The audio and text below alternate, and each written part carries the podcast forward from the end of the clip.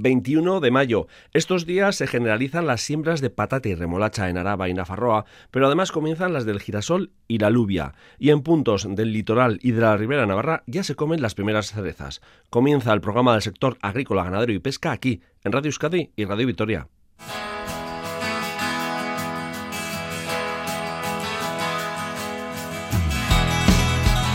Esta primavera la siembra de la patata ha comenzado con un par de semanas de retraso respecto al pasado año, porque en el arranque de esta primavera precipitó en abundancia.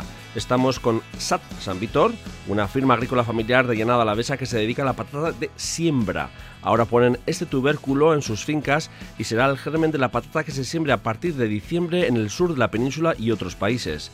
Esta semana la Sociedad Pública Navarra Intia ha tenido una jornada de puertas abiertas en su finca experimental en ecológico de Sartagoda. Ponemos nuestro punto de mira en las bandas floridas para mejorar la biodiversidad de nuestra huerta y aplicar el control biológico.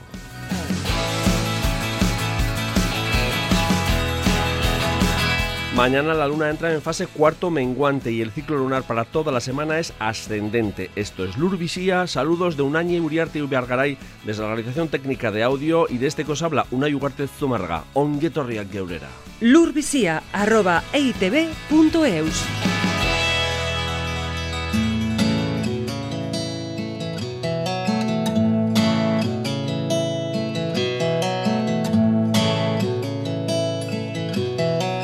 Estamos en plena época de siembra de la patata en el territorio alavés, cultivo que hace 20 años ocupaba 18.000 hectáreas y ahora ronda las 1.200. Las lluvias de inicios de primavera han retrasado un poco el arranque de la temporada, pero vamos a, a pie de finca, en plena llanada alavesa. Ahí está Seila Pérez Leceta, agricultora y miembro también de la Sociedad Agraria de Transformación San Víctor en la localidad de Gauna. Egunon, Seila. Hola, buenos días, Unai. Bueno, ahora en plenas labores de siembra, pero con un poco de retraso, ¿no, Seila? Pues a ver, es cierto que estamos en fechas, pero si hubiese ido el año bien, sin tanta lluvia, nosotros lo hubiéramos hecho antes, sí. Eh, el, dices el año meteorológico, ¿no? En, cuanto al clima, ¿no? Entre las lluvias. Sí, eso es, eso es. Claro, porque mucha gente dice, bueno, pues si no ha llovido tanto, mm, pero sí, sí llovió como para meter la maquinaria, ¿no? Efectivamente, además llovió bastante en abril y ya esto pues nos ha retrasado un poquito. Como te digo, no es tarde para sembrar la Sí. patata, pero bueno, si no os hubiera gustado hacerlo antes. Claro, acá nos estarán diciendo mucho los oyentes de la zona de Vizcaya y de Guipúzcoa, más de la costa, que ya la han sembrado hace mucho tiempo, porque también ahí también templa antes la tierra, ¿no? Pero aquí, pues bueno, estamos en zona de interior y todavía el frío se nota y la tierra todavía no acoge tan fácilmente también, ¿no? Aparte luego de eso, ¿no? Eso es. Eh, a ver, aquí lo que se necesita es que se pueda entrar ya, que la lluvia te deje entrar en la finca y que la tierra efectivamente esté un poco templada, porque si se siembra con frío, pues no es bueno. Ujú. Claro, en vuestro caso ya las siembras es totalmente mecanizada, ¿no, Sheila? Sí, total, totalmente mecanizada, ya nada se hace a mano.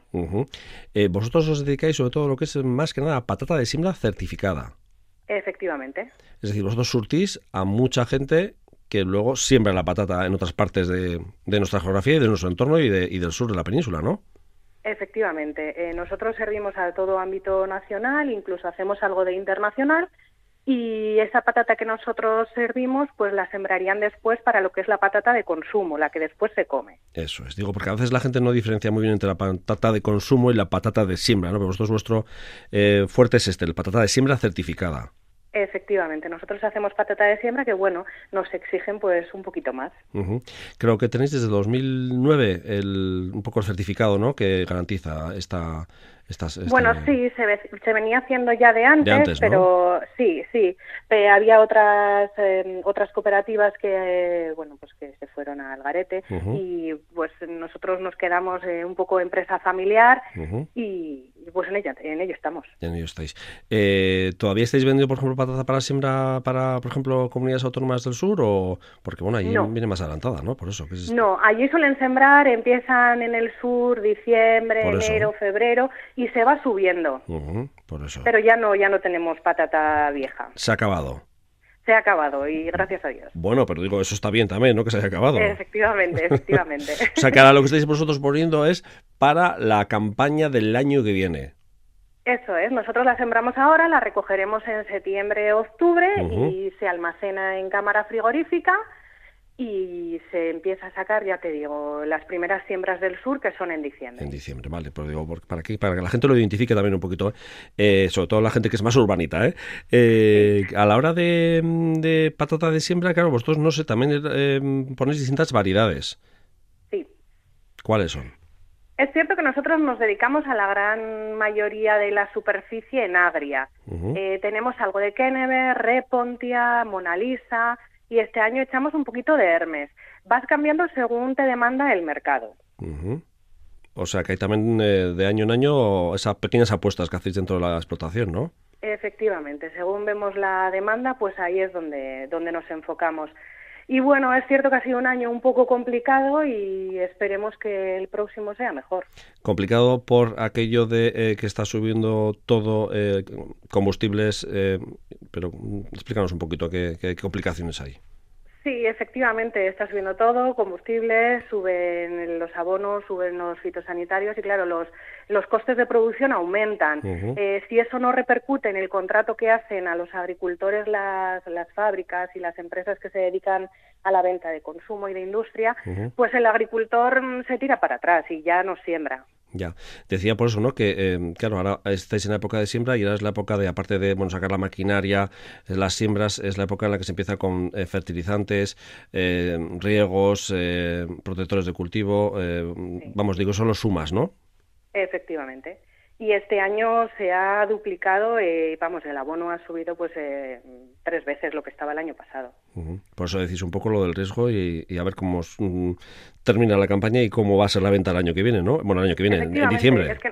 eso es, nosotros adelantamos todo lo que es producción, todos los costes de producción y después nos arriesgamos a ver cómo viene la campaña de venta que ya te digo que comienza en diciembre. Claro, que es otro concepto totalmente distinto al que estamos habituados de hablar de la patata de consumo, ¿no?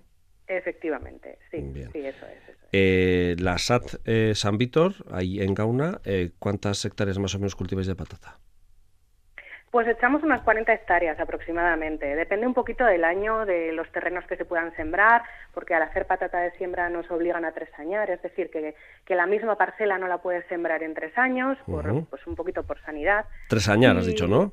Eso es, eso es, tres años. Bien. Eh, entonces, pues eh, aproximadamente 40 hectáreas, un poquito arriba, un poquito abajo. Eh, de esas variedades que nos has comentado, lo que no sé yo muy bien es esas hectáreas, si esto, los últimos años la campaña se están yendo bien, pero bueno, siempre hay que mirar al cielo, ¿no? Aquí vivimos mirando al cielo continuamente. Este año parece que va meteorológicamente hablando un poquito raro. Por eso te iba a pues, preguntar. Esto ha pasado un poco así, ¿no? Sí, ha sido un poco raro. Eh, ha llovido mucho en abril, ha hecho frío, que hay, incluso ha helado en abril. Y esperemos que el verano nos vaya un poco mejor. Esperemos y que no haya sustos. Eh, ¿Vosotros practiquéis el barbecho también? Sí, eh, os habéis acogido, os vais a acoger a, esta normativa de la, bueno, que, ha posibilitado la política agraria común, ¿no? la Unión Europea, sobre todo Bruselas, a que se pueda cultivar, digo, por el tema de la invasión rusa de Ucrania y que ha habido esa posibilidad de que los barbechos se puedan utilizar y derivar a otro tipo de cultivos. No sé si habéis apostado por ello o, o habéis dicho, bueno, vamos a pararnos o... No, nosotros ya teníamos planificado cómo íbamos a hacer este año y no, no nos hemos acogido. Bueno, al final ya la patata nos da bastante trabajo y meterte en un poquito más, pues eh, puede suponer el no llegar a todo. Claro, bien, perfecto. Oye, por cierto, eh, Álava siempre ha sido patatera vosotros sois de los que os habéis eh, agarrado y os, habéis igual de alguna manera eh, especificado, ¿no? Habéis optado por una labor distinta dentro de la patata. Digo que sois de los últimos que, que resisten, aunque últimamente la patata está yendo a mejor un poquito respecto a otros años, me refiero, ¿eh? Sí, nosotros hemos apostado totalmente por la patata. Es, cierto que tenemos también cereal, pero bueno, es un poquito secundario, ya te digo, por el tema de tres años y bueno, te obliga a que esas fincas las tienes que dedicar en, esos años que no puedes hacer patata a otros cultivos.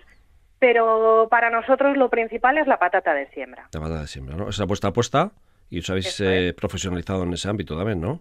Eso es, sí, sí, sí. Una pregunta que te va a hacer más cara a el mundo urbano, ¿eh? A ver. La patata para cocer y la patata para freír. ¿Qué variedades son las óptimas? bueno, eso depende también mucho del cocinero o la cocinera. ¿eh? Vale, bien. Yo te diría que para freír nos vamos a ir a una patata agria, que es una patata que consume poco aceite y se te queda pues crujiente en el frito. Para cocer mm, nos iríamos a una Kennebec, por ejemplo, que es un poco una Mona Lisa, que, que son más versátiles. Bien, vale. Agria para freír y Kennebec y Mona Lisa para cocer. Eso Más o menos. Luego cada uno que al gusto del, del, cocinero o la cocinera o de la familia. Eso es. Y costumbres, porque cada zona también tiene su costumbre. Mm, sí, sí. Eh, Seila, y si te parece, como comentabas antes eh, de lo de tresañar, ese término que no, que no lo conocía, eh, el cereal, ¿cómo está yendo? Porque eh, no sé si, si, es verdad que el, el, agua de abril le ha venido bien al cereal, eh, pero tuvimos esas heladas que también lo paró un poco. Eh, no sé cómo está yendo la campaña, esa campaña que, bueno, para hacia junio, julio es cuando se empieza a recoger. Si ha desarrollado demasiado palo, poco grano, eh, ¿cómo lo estáis viendo? Y ya de estos golpes de calor, no sé yo cómo, cómo estáis viendo cómo va el cereal, ¿eh? A ver, pues hasta ahora el cereal iba algo retrasado, lo que dices, los fríos, las últimas heladas lo estaban retrasando. Mm. Pero es cierto que estos días que ha hecho mucho calor ha pegado un arreón y ahora mismo Sí, y ahora mismo están sacando la cabeza y parece que viene buen cereal. Apunta a buenas maneras. Apunta a buenas maneras. Decir que, que, se vaya a adelantar, se vaya a retrasar, de momento estamos en mayo y veremos a ver qué le queda todavía. Le queda todavía y por el camino esperemos que no haya golpes de, de tormentas ni de piedra y, que el ciclo natural se desarrolle con toda normalidad, como siempre mirando al cielo, ¿no? Eso es, eso es. Bien, eh, Seila, eh, claro, vosotros pensáis, de, estáis en esta campaña, pero ya estáis pensando en la siguiente campaña.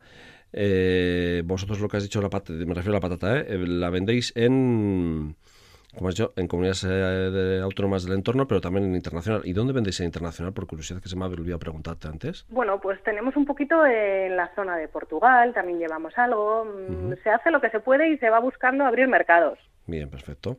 Bueno, Seila Pérez de Leceta es una de las patas de Sociedad Agraria de Transformación San Víctor, ahí en Gauna, en plena llanada alavesa. ¿Quiénes más lo conformáis? Bueno, pues está Raúl López de Gauna y Juan José López de Gauna. Ya te digo, es una empresa familiar y, bueno, pues mi marido y mi suegro. Y tú también te has profesionalizado ya, ¿no? en el ámbito. Sí, sí, bueno, no nos ha quedado otra.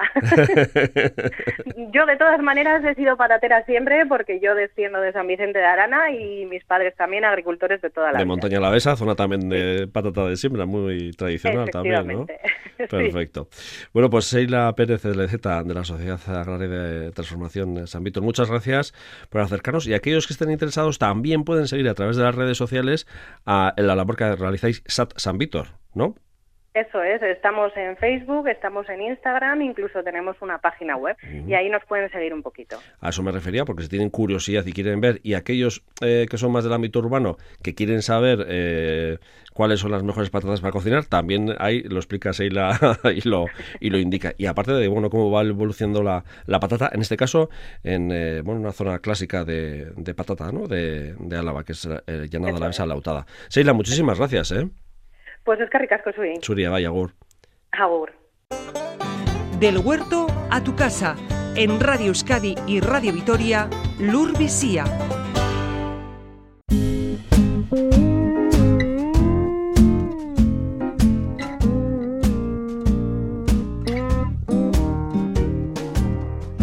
Entre los agricultores que apuestan por cultivar en ecológico es muy habitual la práctica del control biológico, un proceso por el que se apuesta a mejorar la biodiversidad de nuestra huerta y también favorecer eh, nuestros cultivos. En la finca experimental de Intia, en la localidad navarra de Sartaguda, han mostrado esta semana agentes de nuestro sector esa plantación de bandas floridas en invernaderos para aplicar este control biológico.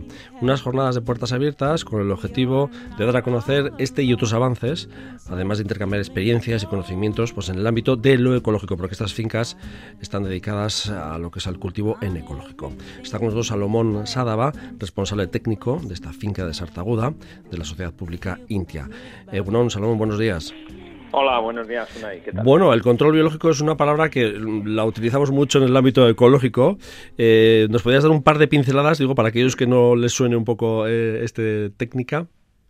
Bueno, lo utilizamos mucho en el ámbito ecológico, pero bueno, lo, utilizamos también en otros ámbitos, en la agricultura convencional y, demás. Bueno, de lo que se trata es eh, de mantener o de, y de, todo el tipo de fauna autóctona y mantener y proteger y darle refugio, eh, alimento y demás a todo el tipo de fauna autóctona que nos sirve para controlar las plagas que podamos tener en, uno u otro cultivo. Eh, todos esos insectos o, artrópodos en general que bueno pues eso que aparecen que, que están en la naturaleza que están en el campo y eh, favoreciendo su, su, desarrollo y su refugio, eh, pues eh, hacemos que interfiera con las plagas, con las posibles plagas que podemos tener en los cultivos. Digamos que a grandes rasgos sería eso. O sea, de alguna manera favorecen que haya una biodiversidad en, en, nuestro ámbito de la parcela del cultivo, ¿no? Digamos, por así decirlo. por algún lado se pueden comer a los bichos malos que pueden atacar nuestras plantas, pero también pueden ayudar a polonizar nuestras plantas, ¿no? Es un poco un ciclo, ¿no? Sí, sí, eso es. Eh, sobre todo lo que lo que intentamos es eh, favorecer los que son eh, los que se comen a los bichos malos, pero también los parásitos y demás. Entonces estamos intentando favorecer todo ese tipo de, insectos o de artrópodos en general que, pues bueno, son capaces de controlarnos, de hacernos un control efectivo sobre una determinada plaga, un determinado cultivo. El control biológico de plagas, en este caso habéis mostrado las pruebas que habéis realizado son con bandas floridas, ¿no? Sí, bueno, esa es una de las técnicas que se utiliza mucho y que estamos eh, trabajando y estudiando mucho. Eh, de lo que se trata es de tener en el campo una biodiversidad eh, alta de, plantas, de, flora, de, todo, de todo tipo porque eso nos posibilita una mayor cantidad de, fauna, ¿no? de una mayor biodiversidad también de, de, los animales, de los bichos que hay en, las plantas. O sea que en estas fincas eh, experimentales de Sartaguda tenéis eh, bastantes bandas floridas, ¿no? En todas las parcelas, ¿no? Tenemos bastantes, tenemos por toda la parcela, tenemos bandas floridas, manejamos también eh, setos y, cubiertas vegetales de muchos tipos, pero sobre todo eh, en el caso de las bandas floridas, eh, de lo que se trata es de tener una cantidad muy alta de, distintas plantas, generalmente con flor, porque muchos de los insectos que queremos atraer pueden ser parásitos que, pues que se ven atraídos por las flores, por el polen de las flores y que después actúan eh, eh, sobre las eh, sobre las plagas que podamos tener. estas bandas floridas hoy por hoy se pueden comprar también, creo, ¿no? Sí, sí, sí, sí. Bueno, el tema de la banda florida es algo que llevamos mucho tiempo, se lleva mucho tiempo trabajando ya en muchos sitios, es algo perfectamente conocido, perfectamente, o en muchas partes estudiado, muchos de sus factores están estudiados y hay muchas casas de semillas que ahora mismo están ofertando ya eh, distintas mezclas de especies y distintas mezclas de variedades eh, para determinados cultivos o para determinados usos, eh, sobre todo, pues bueno, basados en especies o, variedades que tengan una floración más o menos prolongada y que durante todo el tiempo, durante todo el tiempo del cultivo, tengamos una cantidad de, suficiente de plantas con flor para atraer a todos estos insectos que te digo. Pero en este caso habéis hecho una prueba eh, con eh, un determinado banda florida y ya dentro de invernadero, ¿no? Sí, bueno, en, lo que hemos en lo que hemos enseñado este martes en, la finca, eh, bueno, ha sido una serie de experiencias con este tipo de bandas eh, y teníamos eh, tenemos una colección de distintas eh, bandas que son floridas bandas, bandas floridas que son comerciales que son de unas determinadas casas de semillas. Y además hemos tenido también una colección de, de bandas específicas o sea de, de flores digamos separadas por, por especies por variedades porque queremos estudiar qué, qué fauna atraen cada una de ellas o qué ventajas o qué inconvenientes tienen en función del de, la, de, las, eh, de los bichos que pueden albergar cada una de ellas. No, no todas las plantas eh, son capaces, o, no todos los, eh, los, insectos o todos los ácaros eh, se ven igual de atraídos por unas plantas y otras, entonces, bueno, pues estamos un poco viendo eso, estudiando eso. Si vamos a monoespecíficas, igual de repente atraemos un tipo de mm, bicho, con perdón, que igual puede ser bueno, pero luego también atrae a otro tipo de bicho que igual nos contrarresta, ¿no? Que por eso estáis comprobando ese tipo de interacciones y posibilidades, ¿no? Eso es, estamos viendo sobre todo cada una de las plantas que, que, que bichos, vamos a decirlo así, eh, podemos atraer o podemos eh, refugiar para que nos resulten más o menos eh, apetecibles. Porque digamos que la premisa de, las bandas floridas eh, va a ser cuanta más biodiversidad mejor. Se suele decir que cuanto más color tenga el campo es mejor. Por eso me llamaba un poco la atención ¿no? que probéis con las específicas, pero bueno, para eso estáis también vosotros, ¿no? Para hacer esas pruebas error, ¿no? Lo que pasa que eh, en realidad no, no es que estemos buscando hacer bandas floridas específicas, sino lo que buscamos es que en cada una de ellas ver un poco qué fauna se eh, aparece o qué fauna se mantiene mejor para eh, hacer las combinaciones, pues bueno, en función de los cultivos o en función de las posibles plagas que podamos tener. Eh, algo que no se aplicaba hasta ahora, por ejemplo, es banda florida tanto en invernadero, ¿no? En exterior igual se, era más habitual y bueno... Mm, bueno, no, no, sí, en, invernadero también, sí, sí, llevamos aquí en la finca Sartagua llevamos muchos años poniendo bandas floridas.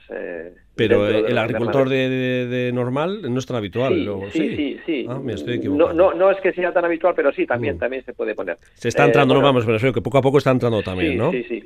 Estamos eh, utilizando bandas floridas y además estamos utilizando eh, también eh, distintas plantas de flor dentro de lo que es la línea de cultivo. Hay que tener en cuenta que la, banda de Florida, la banda florida nos puede estar ocupando un terreno que en el caso de los invernaderos es más más justo, tenemos menos terreno, entonces bueno, las digamos que no tiene un efecto o una, un rendimiento directo, aunque sí que lo tiene por, por toda la fauna y todas las eh, condiciones que, mantiene, pero mm, digamos que es más difícil verle ese rendimiento directo porque en realidad se está ocupando un terreno, ¿no? Eh, lo que intentamos es que estas bandas estén en las zonas, eh, digamos, donde no se cultiva o entre las líneas de postes o en los bordes del invernadero y dentro de la línea, la propia línea de cultivo, utilizar un determinado número de plantas que no compitan con, con el cultivo. Pero que nos den esas, también esos efectos positivos que nos dan las bandas. Y en esta visita, ¿qué es lo que ha visto el agricultor? Digo, ¿qué tipo de ensayo habéis visto? Digo, si nos puedes contar con algún tipo de variedad. Digo, porque en invernadero al final sí es verdad que lo que se planta suele ser más o menos, digo, un túnel de tomates, otro túnel de lechugas, ¿no? es más que es monocultivo también, ¿no?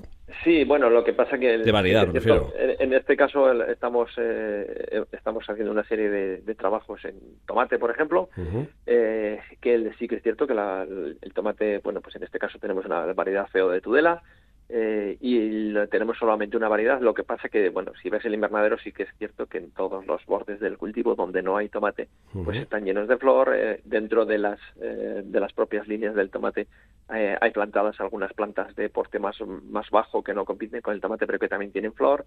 O sea que en realidad sí que es, eh, aunque es solamente un cultivo, sí que es más, eh, más vistoso porque hay muchas más cosas.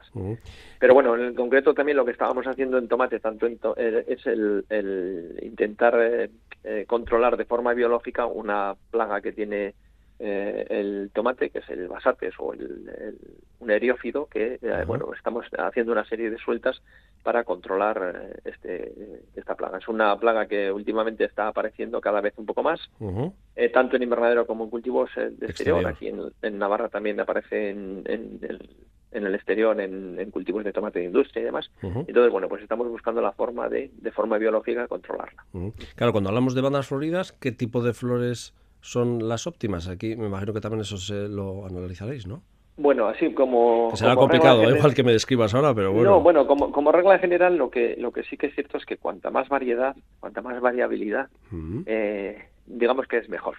Lo que pasa que dentro de un invernadero en que las, el desarrollo de las bandas es mayor, eh, hay que, digamos que tenerlas más o menos controladas, porque sí que es cierto que algunas plantas eh, que solemos poner, eh, como son caléndulas o como son cosmos, o otro tipo de plantas, dentro del invernadero pueden crecer tanto que pueden incluso sombrear o, llegar a, invadir determinadas zonas, ¿no?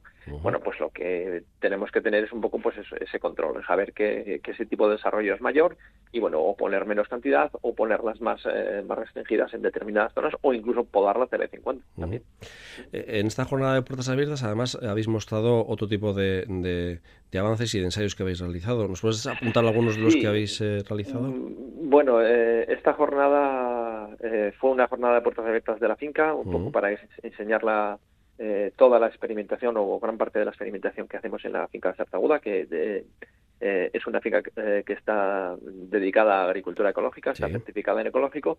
Entonces, bueno, pues la idea era, de esta jornada era enseñar un poco todas esas cosas.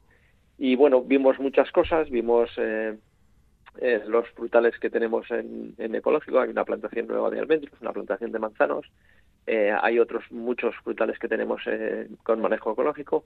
Estuvimos también viendo unas, unos ensayos de control de adventicias de forma mecánica en maíz, eh, para bueno pues eh, que es uno de los problemas que tiene el cultivo de maíz más pero bueno uno de los cultivos uno de los problemas que tiene es el tema de las de las adventicias. Ese deshierve también no de esas adventicias eso es exacto. Sí sí el, eliminar esas esas hierbas para que no compitan con el cultivo. Eso es. Que antes se utilizaban con técnicas como se suele decir con botica o con química no y claro en el ecológico hay que aplicar eh, otros sistemas en, no en, la, agricultura convencional el, el deshierve del maíz mm, está resuelto con los herbicidas.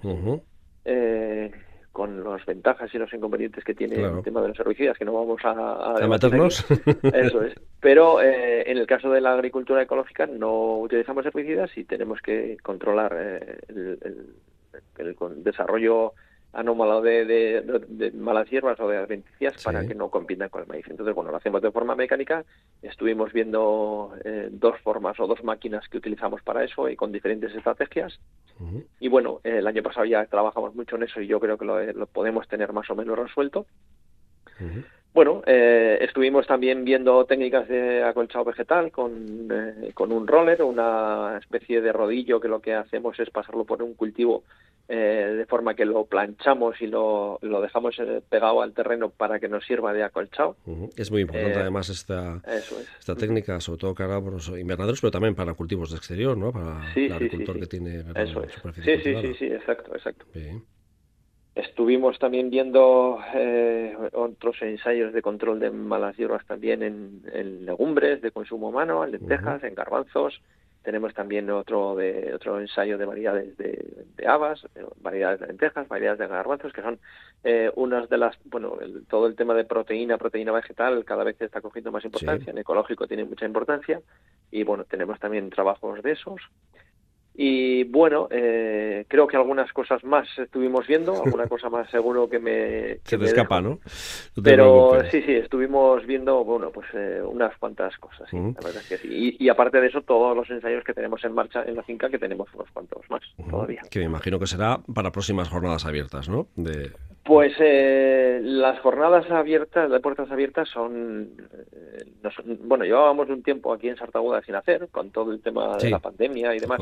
Llevábamos tiempo eh, sin hacer, eh, hemos retomado porque yo creo que es importante y es interesante para el productor Sí, eh, darlo a conocer, ¿no? y cómo lo puede amoldar o aplicar él luego en su parcela de cultivo. Lo que pasa es que una jornada de puertas abiertas es complicado hacerla, organizarla, montarla, entonces no podemos hacer demasiadas o no hacemos demasiadas, pero bueno, todos los datos y todos los análisis y todos los eh, ensayos que hacemos aquí después se divulgan a través de los compañeros de asesoramiento, a través de la revista técnica y, se, y bueno, ya, y en redes sociales y demás. o sea que en principio toda la información tiene que salir. Mucha de esas eh, pruebas que habéis realizado estos días se pueden ver a través de los perfiles de Intia, ¿no? Intiasa, eh, se pueden ver en redes sociales y también, bueno, la página web de Intia también, eh, que se suele colgar noticias de actualidad y, todo esto, y en Navarra Agraria también, y hay formas de distintas formas, ¿no? De acceder a Sí, bueno, en, redes sociales, en Twitter, en Facebook y demás, mm. bueno, es una forma súper inmediata de decir qué estamos haciendo y qué, y qué salen,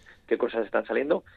Bueno, ahí tenemos al compañero Miquel que lo está trabajando muchísimo muy bien, eso es. Entonces, eh, bueno, pues eh, ahí tenemos mucha de la información, ahí volcamos mucha de la información eh, muchas veces para que sirva para el que está un poco más interesado, pues bueno, venga y nos visite, que también es otra posibilidad. Esa es otra posibilidad. Eh, y si quieres profundizar un poco más, luego ya se, bueno, se suelen colgar ya más en detalle, ¿no? Eh, la documentación de, Y después, cuando, sí, cuando los cultivos se acaban, se hace un informe de cada, de cada ensayo, qué resultados hemos tenido, qué conclusiones hemos sacado, sí, sí, todas esas cosas después se... todas esas cosas, bueno, se, están a, disposición del sector, después lo trasladamos al sector final para eso trabajamos también. Eso es. Nosotros eh, nos ha llamado la atención este control eh, biológico a través de esas bandas floridas eh, en invernador y en exterior también y queríamos saber un poquito más, ¿no? Pues bueno, porque también para dar ideas a, nuestros agricultores y agricultoras de toda Euskal Herria.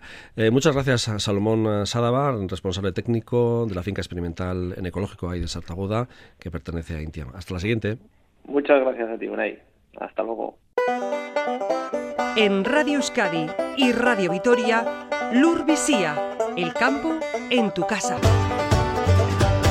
Y ahora otras informaciones de nuestro sector primario, noticias que ha recopilado en un formato más breve nuestra compañera Alejandra Eguiluz. La producción de alcachofa de la indicación geográfica protegida de Tudela bajará un 30% respecto a 2021, descenso provocado por las heladas de marzo y de abril. 85 agricultores cultivan esta verdura bajo el amparo de esta IGP con una superficie inscrita de 638 hectáreas. 39 bodegas de Euskadi y 38 navarras han tomado parte en la feria alemana ProWin. Esta es la principal cita vinícola internacional y llevaba dos años sin celebrarse. En 2021 las ventas en el extranjero de vinos vascos crecieron en valor por tercer año consecutivo y alcanzaron su máximo histórico con 225 millones de euros, lo que supone un 8,4% de incremento respecto al año anterior. En y han solicitado ante las Juntas Generales de Guipúzcoa el compromiso y la cooperación política urgente para evitar el declive del sector lácteo. Las dos formaciones agrarias han solicitado además articular medidas que no dificulten la complicada situación de los productores locales. En Euskadi hay 470 explotaciones ganaderas. El Gobierno vasco destina 1,5 millones de euros a la financiación de proyectos de desarrollo litoral en 2022. La finalidad de estas ayudas es avanzar en el desarrollo sostenible de las zonas pesqueras. Además, el Ejecutivo Autónomo ha convocado las ayudas para la paralización temporal de la flota perteneciente al Censo de Artes Menores, dotadas con 315.000 euros.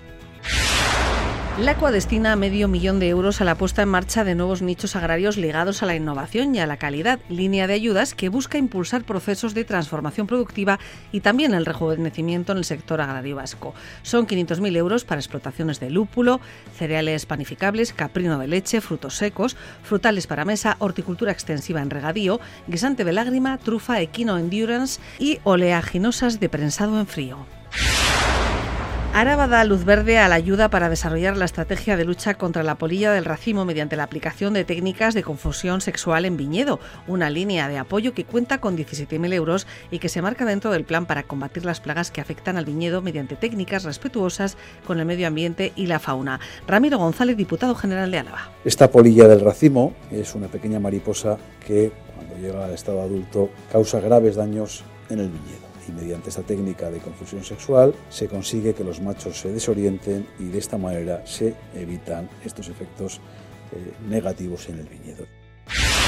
Las tres diputaciones piden a las explotaciones avícolas que redoblen la vigilancia ante posibles casos de gripe aviar, después de que la semana pasada se notificasen dos casos positivos en Guipúzcoa. Coldo Pérez, jefe del Servicio de Ganadería de la Diputación de Álava. Evitar el contacto entre aves silvestres y aves domésticas. Si no se puede evitar, aunque no lo obligamos de manera taxativa, sí recomendamos que esas aves sean confinadas. De la misma manera que los comederos y los bebederos de las aves domésticas permanezcan protegidos para evitar que las aves silvestres hagan uso de los mismos.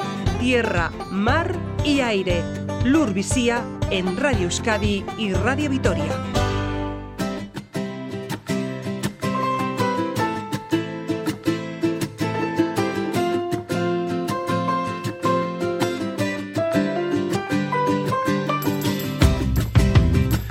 Como decíamos la semana pasada, los trabajos en las huertas están a tope, pero también hay mucha gente que quiere tener su pequeña producción en el entorno de su casa. Le llamamos el huerto urbano, no esas huertas urbanas municipales o de asociaciones eh, que tienen tanto impulso en todos nuestros territorios.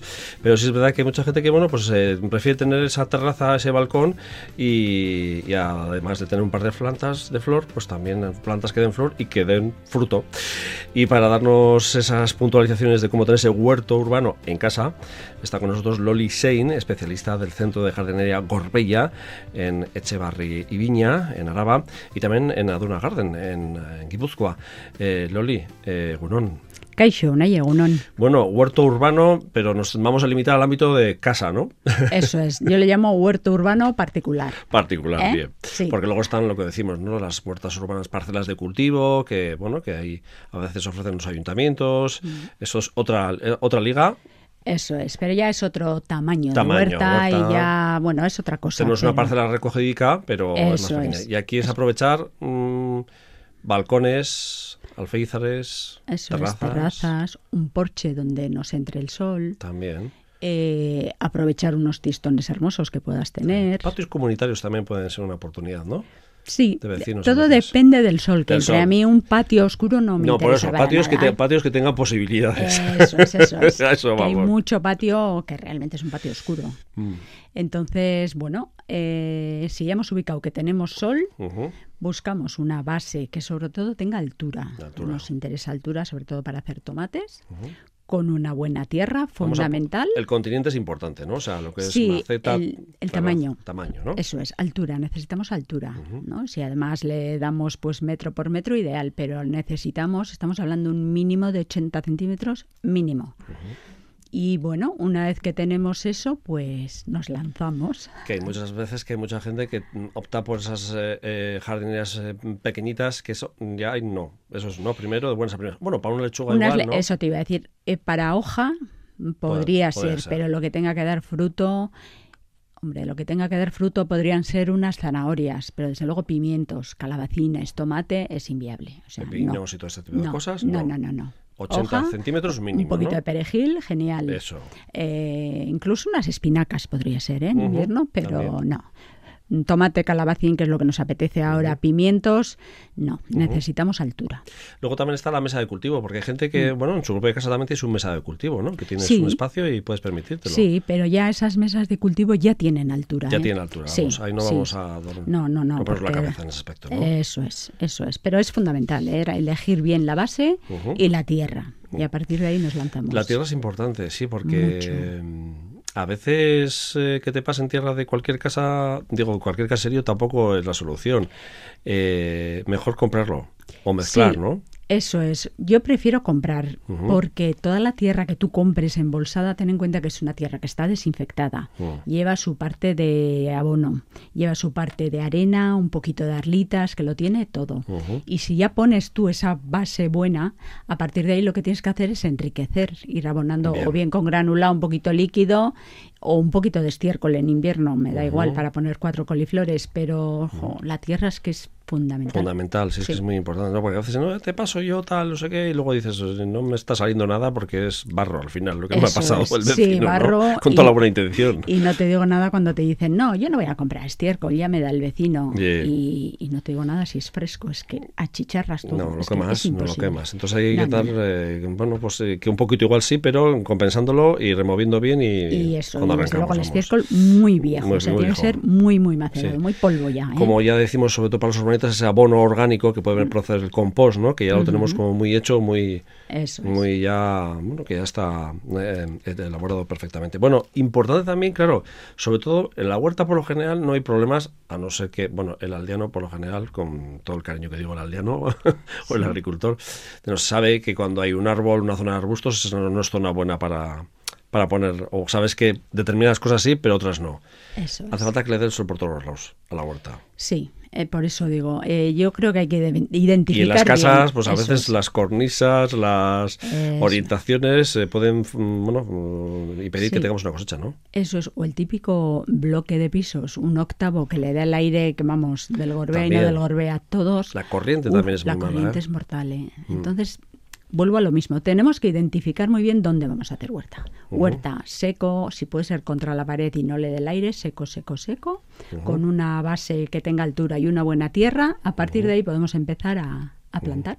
Porque, por ejemplo, una vez ya nos consultaron aquí en urbisia.itv.eus que él ya tenía eh, la eh, terraza orientada hacia el sur y que no conseguía que los tomates madurasen mucho, pero claro, luego me explicó y evidentemente al la planta le daba poco la luz directa.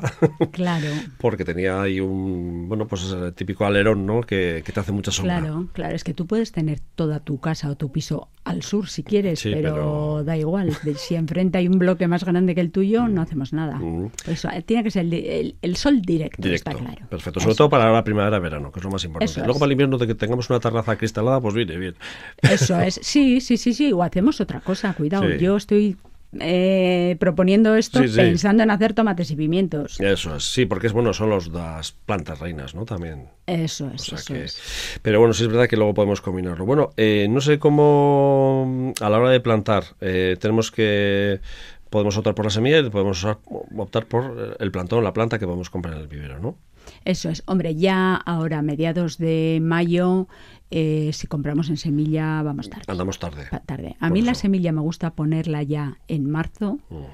Lo mismo, ¿eh? que no pase frío, que esté gocho, que digo yo. Sí, que a veces la gente aprovecha la calefacción ¿no? de mi casa, ¿no? Para que... Eso es, o si tienes una terraza así recogidita, cristalada, pero que a la vez ventiles, puedes hacer. Pero ya en mayo te interesa meter planta. Planta, ya la época en la que estamos es planta, evidentemente. Eso es. Y planta que, bueno, pues qué sé yo, si vas a poner un tomate, pues igual elegir una variedad que no sea excesivamente alta porque tú al final no vas a hacer en tierra, vas a hacer en una base, en una maceta o en lo que sea. Eh, si vas a poner cuatro vainas, pues hombre, de enrame cortito también controlar un poquito. Los pimientos igual, para mí para las mesas de cultivo me gustan variedades chatitas, que igual no dan un fruto tan grande, pero está igual de rico, un tamaño medio.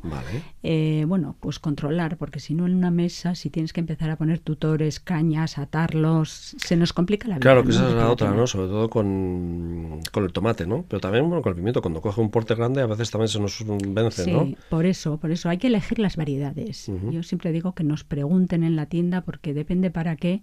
Te puede gustar mucho, incluso estéticamente, un tomate, pero es que si te va a coger dos metros, es, que es inviable, no puede ser. Hay que coger variedades más bien medias, cortitas, medias, que dan igual de fruto y funcionan muy bien.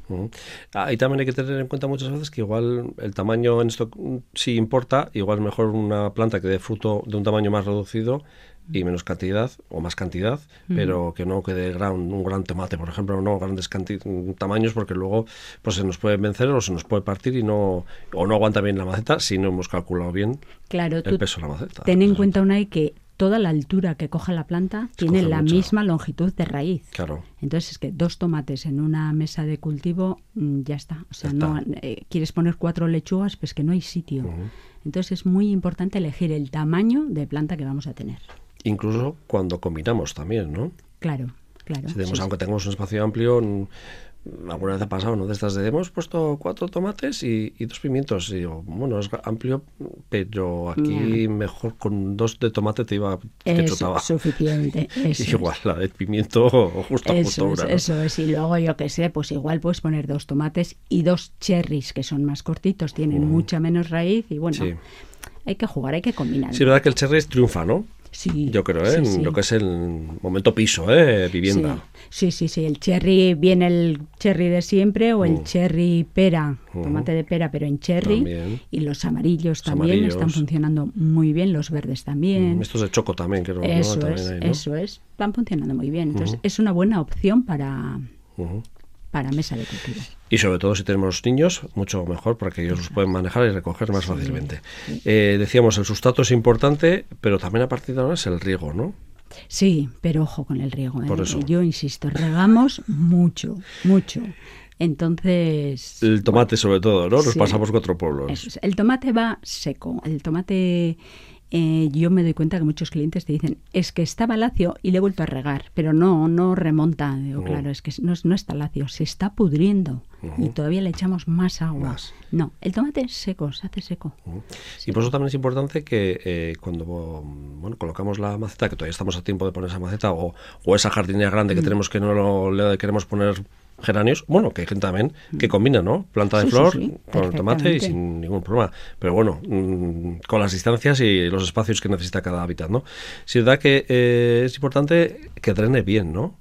Sí, sí, yo siempre Digo, recomiendo... que no se encharquen y luego al final... Eso es, pero hoy en día, bueno, hoy en día no hace mucho ya, existe la arcilla expandida, que es una maravilla. Entonces, si te pasas de agua, se hincha un poquito esa, esa arcilla y el día que le falte, pues la raíz va absorbiendo de esa arcilla la parte de agua que le, que le corresponde o le, apetezca.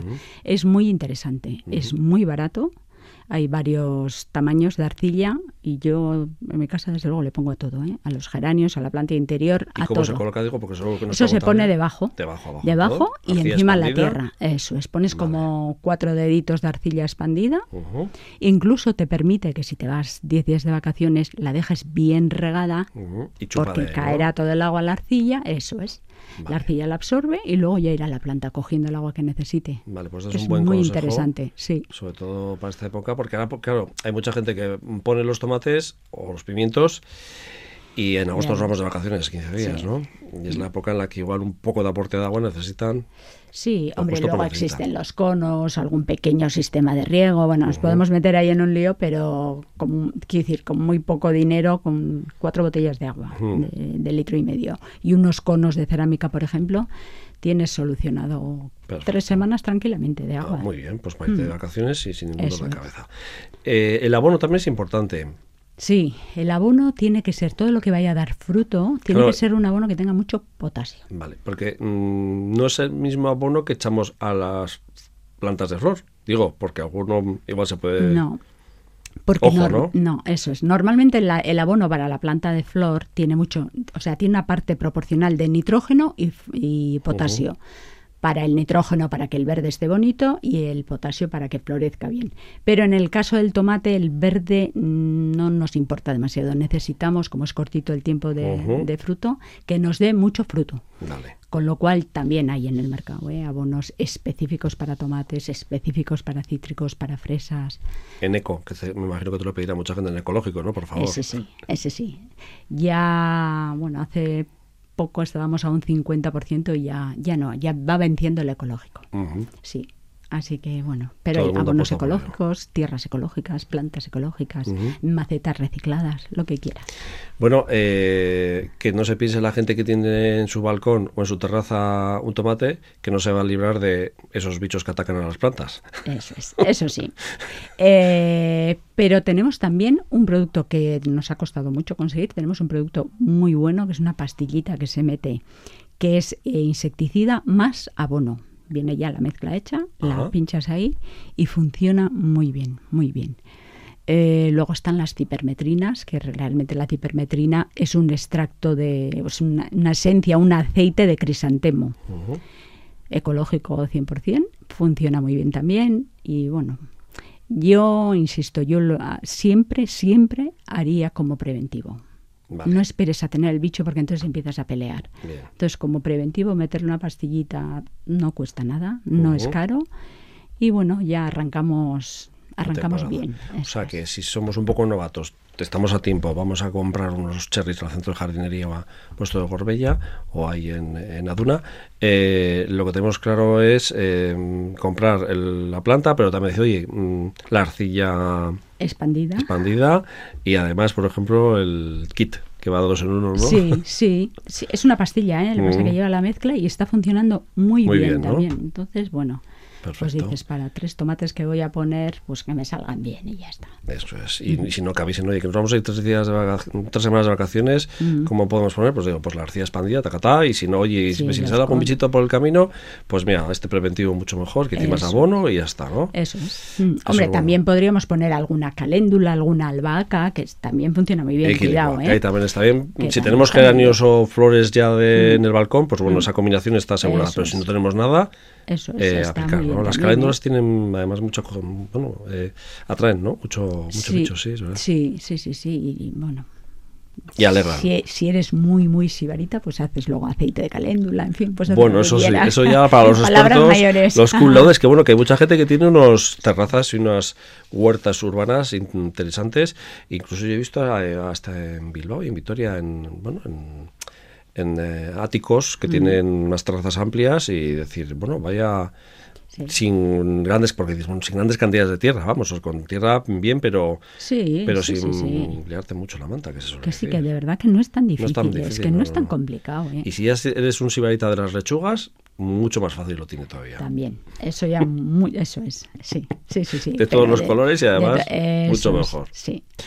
Bueno, pues eh, Loli Sein, nada, que la gente se anime y se acerque a, vuestro centro de jardinería y que aproveche también a, a, introducirse en este mundo de, de, la agricultura en el mundo urbano, que mm. luego ya picará más adelante para otra liga, que es la, del ámbito rural, o una huerta en cualquier eh, centro de, que tenemos en, a lo largo y ancho de nuestra geografía. Loli Sein, especialista del Centro de Jardinería Gorbella y en Echevarri y Viña, en Araba, y también en Aduna Garden, en, esta localidad de Guipúzcoa. Es que ricasco, hasta la siguiente. ¿eh? Perfecto, es con ahí. Lurvisía, en Radio Euskadi y Radio Vitoria, Sembramos Futuro.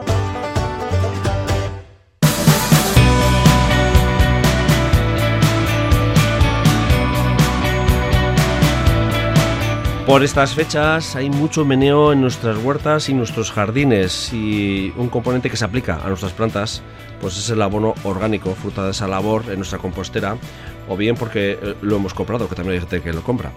Cuando hablamos de compost recurrimos a nuestra compañera de Calla Ecogestión, Merche Miguel. Hola Merche, ¿qué tal? Hola, ¿qué tal? Bueno, sí es verdad, ¿no? Que es la época en la que hacemos los aportes de ese abono que hemos ido elaborando a lo largo del curso, ¿no? Pero, pero que a veces nos pasamos también echando abono, ¿no? bueno, más que pasarnos es que lo echamos de golpe ahora y luego se nos olvida. Se nos olvida, ¿no? Se nos olvida que, que, al final el suelo es como la nevera, que tú la llenas cuando la tienes vacía, pero según vas comiendo se te va vaciando, ¿no? Y tienes que volver a, llenarla. Entonces, pues el suelo del huerto o de los tiestos es lo mismo. Lo llenamos una vez ahora, que estamos con mucho auge, pero, pero según las plantitas vayan alimentándose, vayan creciendo y vayan sacando fruto, ese abono se va a ir acabando, o sea que conviene ir reponiendo o sea que poco a poco. El abono orgánico que obtengamos en nuestra compostera, lo mejor es ir aplicándolo poco a poco a lo largo del curso, aunque ya pensemos que ahora tiene, necesita más la tierra, por lo que sea, ¿no? Eh, que igual es un, error, ¿no? Que cometemos muchas veces. o porque siempre hemos conocido que, bueno, antes echaba el estiércol en las huertas, sí, ¿no? De hecho, ahora están, ¿no? Está, se, está echando, sí, se está echando. Sobre todo las grandes fincas, ¿no? Eso, las grandes yo abro la ventana y ya lo huelo. Y lo olemos.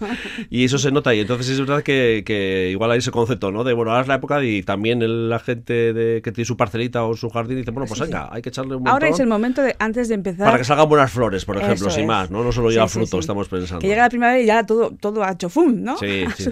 Y este año hay mucha gente que dice, este año hay, eh, como está la primavera como más rabiosa.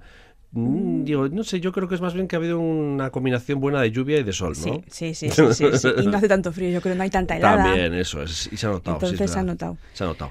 Bueno, eh, lo que decíamos, eh, que es importante mm, echar ese aporto de abono orgánico por estas fechas, ¿no? Porque es la época en la que empezamos a poner los plantones, las plantas y todo tipo de, cosas, pero también es importante eh, que es una época en la que cortamos mucho verde y igual nos pasamos con, ¿no? con ese equilibrio verde-marrón, ¿no? Eso es, con el acelerador que solemos decir. Eso es. Eh, nos pasamos porque, claro, aportamos a nuestra compostera, por ejemplo, el abono, lo que el residuo orgánico que sale de casa, ¿no? Y luego hemos cortado, porque ya empieza con las primeras siegas de, las, de, los jardines, de hierbas, y la huerta que salen las hierbas por todos los lados también, ¿no? y eso dices, bueno, venga, la compostera, venga la compostera, pero aquello se nos llena. Se nos llena y igual se fermenta de manera no adecuada. Eso, sí, sí si abusamos de la hierba es lo que nos puede pasar, que, que, se aplaste y se acabe pudriendo. ¿no? fermentando anaeróbicamente sin oxígeno, porque siempre recordamos que el compostaje es un proceso aeróbico, necesita aire. Los Al final el compostaje lo hacen los bichitos y esos bichitos que trabajan ahí eh, bueno, se hace de las dos formas, pero lo que nosotros queremos es que no haya ni olor, ni líquido, ni esos problemas. que haya una combinación, equilibrio, ¿no? Para que no haya esos problemas necesitamos que haya oxígeno, ¿vale? Y entonces lo que tenemos que hacer es un poco intercalar el, material marrón o estructurante. Aunque tengamos mucho verde, tenemos que seguir metiendo o, o virutas, o serrín, o algo que le haga como huecos, que haga estructuras, por eso se llama estructurante. Digo que esa es la etapa igual un poco más complicada en ese aspecto, ¿no? En, encontrar este igual, ¿no? Sí, decir? Porque luego, bueno, ya hacia junio, julio que se hacen las siegas, igual aparece a paja, ¿no? Restos de hierbas más secas, que igual podemos utilizar, ¿no? Pero ahora es la época en la que está todo verde, verde, verde. Si no hemos guardado las ramas y el triturado no hemos guardado, pues podemos tener problemas. Pero también se nos olvida que ahora es el momento de, cosechar, ¿no? De sacar ese compost maduro, el que vamos a aportarlo a la tierra. Bien. Pero no lo, no lo aportamos tal cual sale, sino que lo cribamos. Importante, que eso hay mucha gente que no lo hace. ¿no? Se lo salta. Coge de la compostera, eh, metemos en un cubito y traca, de hecho al jardín. Eso, luego muchas veces ven mi compost, el que fabricamos en Encaña, y dice, ay, va, pero es que el mío no es así. no, no es que, claro que es así. Lo que pasa es que nosotros lo cribamos y entonces se te queda la parte fina y parece una tierra. Cribado con el cedazo o con, con, un galvaero. lo que tú dices eso, o una simple caja de estas de fruta, de plástico. Ah, vale. La de los agujeritos, claro. y se va para, para que se ore también la tierra, ¿no? También, también se va oreando. Y aparte puede, aparecer algún resto que se nos ha colado por ahí, ¿no? Se nos ha colado. o todos los mejillones, conchas y demás. todo eso se nos queda retenido. Pues eso lo guardamos y ahí tenemos material marrón o estructurante. Y lo podemos echar otra vez. Eso es, pero no hace falta echar. La gente igual lo escribe y lo echa directamente todo. Pues no, guárdatelo y vas añadiendo poco a poco según necesites. Por ejemplo, lo que decías, tenemos mucho verde y nos falta el marrón. Pues ahí lo tienes guardadito. Bueno, pues, pues hay que guardarlo. Atentos a eso de cribar antes de echar ese Tamizar abono o- tamizar, como cada uno lo queramos. Si tenéis un cedazo, un cedazo. si no hay un cedazo, pues la caja de Imaginación al plástico, como os has dicho. O, o también, bueno, siempre hay de segunda regeneración, alguna cosa de estas que Sí, algún utensilio de la cocina que dices que la podemos volver a utilizar. Eh, y luego, importante, esa parte del verde que, bueno, pues ojo por estas fechas, ¿no? Ojo, que no se nos dispare la no cantidad. dispare. Que hay que hacer como el acelerador. Si pisamos mucho el verde, eh, se nos va a acelerar, se nos va a acelerar demasiado. Ahora, otra cosita que mm, me llama mucho la atención eh, es que, eh, claro, eh, mm, vaciamos la Sí. compostera, ¿no? Y ya nos acordamos de que hay que hacer eh, más compost, ¿no? Hay que continuar porque lo decíamos al principio es que tú tienes que seguir aportando poco a poco a lo largo del año. Claro, el compost es todo el año. todo el año. No hay un stop. ahí. No, no, no. El generarlo, el- hacerlo todo el año. Además el es que mm, no se hace de hoy para mañana, no hecho hoy y la semana que viene ya cosecho, sino que eso lleva su tiempo porque lo hacen los bichitos. Bien. Mira qué tamaño tienen, entonces sí. mm, lleva su tiempo. Entonces eso es un proceso Que no nos continuo. olvidemos de No. seguir haciendo compost. Yo siempre recomiendo tener dos zonas, dos, mm, dos, Dos composteras, composteras, porque una es la de aportación, la que voy añadiendo lo que voy generando en casa, si me sale hierba, o aunque yo la hierba me salaría un montón, porque si tienes mucha, Sí, se te va... depende de la cantidad que tengamos, Eso ¿no? es. Y otra, y una vez que se te llene o, o tengas cantidad suficiente, lo dejas ya que se vaya madurando. Ya no, no te exige tanto control. De vez en cuando le controlas que mantenga la humedad, la aireas, pero no es tan exigente su mantenimiento como el, la de aportaciones Vale. continuas, ¿no? O sea, aconsejo tener dos composteras sí, para ir el que tenga tiempo, claro. Y espacio. Espacio, eso es. Eso es. Y espacio, quería decir. Y entonces, eh, cuando llega este momento que ya está maduro, esa la retiro, Ese compost lo cribamos, lo utilizamos y nos queda vacía. Entonces ya po- podemos empezar con esa y dejar la otra madurando. Para que se vaya madurando, Así vale. ganamos tiempo. Perfecto. Y ahora vamos con, con la clave del mes, eh, que en este caso el tamaño sí importa. Este es el titular. Sí, en este caso para el compostaje el tamaño sí que importa, porque siempre comentamos que hay varias claves ¿no? a la de compostar. Una, la que hemos hablado del verde, la relación verde-marrón, el equilibrio, la humedad que ya hemos hablado anteriormente, que no se nos dispare, porque si no genera mal olor, por falta, falta de aire, que es la otra clave, y una también y la otra- que nos falta de ver es el tamaño. Y es que hay veces que vamos a hacer los servicios, eh, que la gente tiene problemas con la composta. Tengo problemas, claro, miras y parece, hay veces que un calabacín entero, claro, se le ha puesto malo Y echas el calabacín entero. y echan el calabacín entero. Entonces, claro, o- o- me acuerdo en Halloween, las calabazas estas mm, Sí. que han hecho carita, pues ahí va, entera. Enteras, Entonces, claro, cual. eso le va a costar un montón descomponerse. Y aparte que se va a empezar, pues como cuando en casa si te pasa un poco de tiempo, que dices, mañana saco la basura, mañana saco, mañana saco, y al final, Sí. ¿no? ¿Qué pasa? Que sacas la bolsa y está ese liquidillo, y liquidillo y huele mal. huele mal. Pues eso va a pasar lo mismo, porque hay demasiada cantidad de, de comida De comida, sí. que no tiene aire y se va a podrir. Emitiendo lesiviados y mal olor. Entonces lo mejor es trocearlo y así facilitamos el trabajo a los bichitos que son los que se lo van a comer. Y además calabaza, podemos si no lo envolverlo hacemos, se y puede quedar como acartonada, ¿no? Y, y- También, y no, sí, y no termina de, de Sí, del todo, sí. ¿no? Pero es decir, que echan esas cosas grandes y esas no las revuelven. Las Un poco parecido ahí. a lo que nos dijiste de las eh, naranjas, las piezas de naranjas, También, ¿no? eso es que a Son más veces- pequeñas, o sea, de tamaño, pero es verdad que si no partimos, si no... Eso es, es facilitar el tamaño al final. O un pimiento rojo de estos que se te ha grandes, que se ha quedado malo. Pues lo echan- no cuesta nada hacerle cuatro trozos y, y se va a descomponer antes. Antes, ¿Mm? vale. Sí que hay cositas como yo que sé, unas fresas o unos Eso tomates, es. eso, pues bueno, pues No, no, te- se, no va, hace se deshace más rápidamente, pero eh, elementos hortícolas más grandes, grandes, pues compite hacerlo. triturarlo, picarlo, taca, taca, taca, taca. No, tampoco muy pequeño, ¿eh? Va Sí. con cuatro cortes más pequeños, o sea, que sea más manejable, que a la hora de envolver, al airear y demás, sea más fácil. Es que si no, tú metes el aireador, se te queda ahí clavado y ni, ni aireas, ni se te mueve ni ni nada. El otro día me preguntaron, por cierto, eh, la cáscara del aguacate.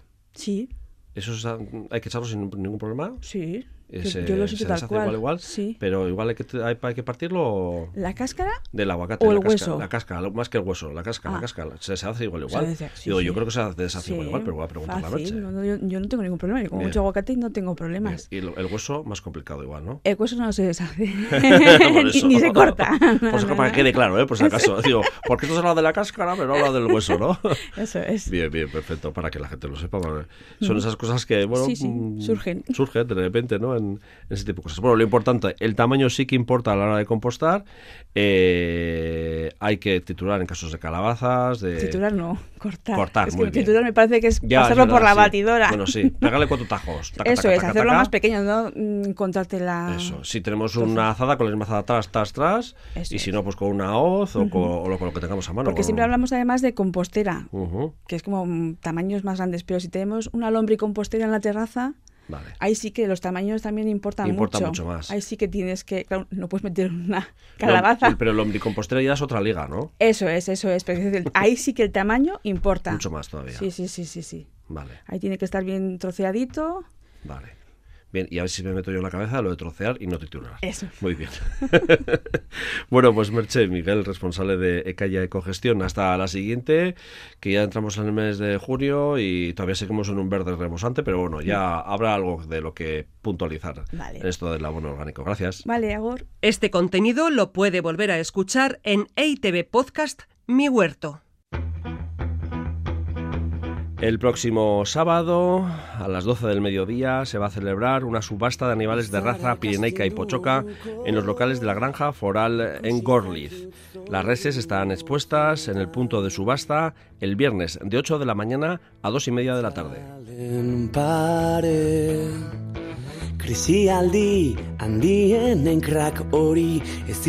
Y hasta aquí lur bizia. Mila esker arumatero gurekin bat egiteagatik ondo izan, agur eta osasuna. Terrudu naizela onartzen dudan arren. Amesten dudana zin badut bete saidazun hor naizen. Txaloza parradak isildu zirela ez altzara hartzen Erabaki batez hartzeak ez zaitu damu hartaz libratzen. Zahartu ginela aitortuko dugu Koldartu ez esatearen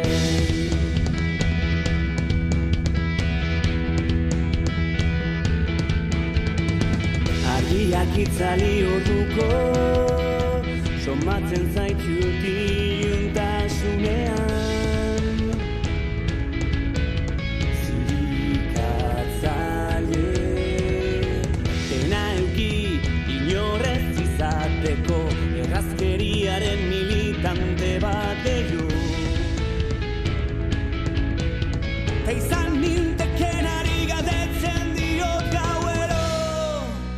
Amesten dudana ezin badut bete Zaidaztu nor naizen. Txalotza parradak isildu zirela Ez altzara hoartzen Babestuko jugu kale utxetan Guretzako zoik egindako letrak Borrotaren kantariak Garaitezinak izateko konzertuak